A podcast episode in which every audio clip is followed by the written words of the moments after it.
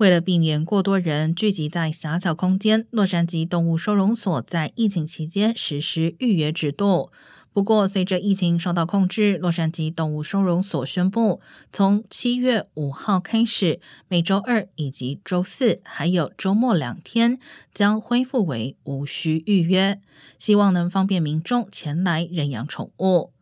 洛杉矶动物收容所周末从早上十一点开放至下午五点，平常日则从早上八点起开放。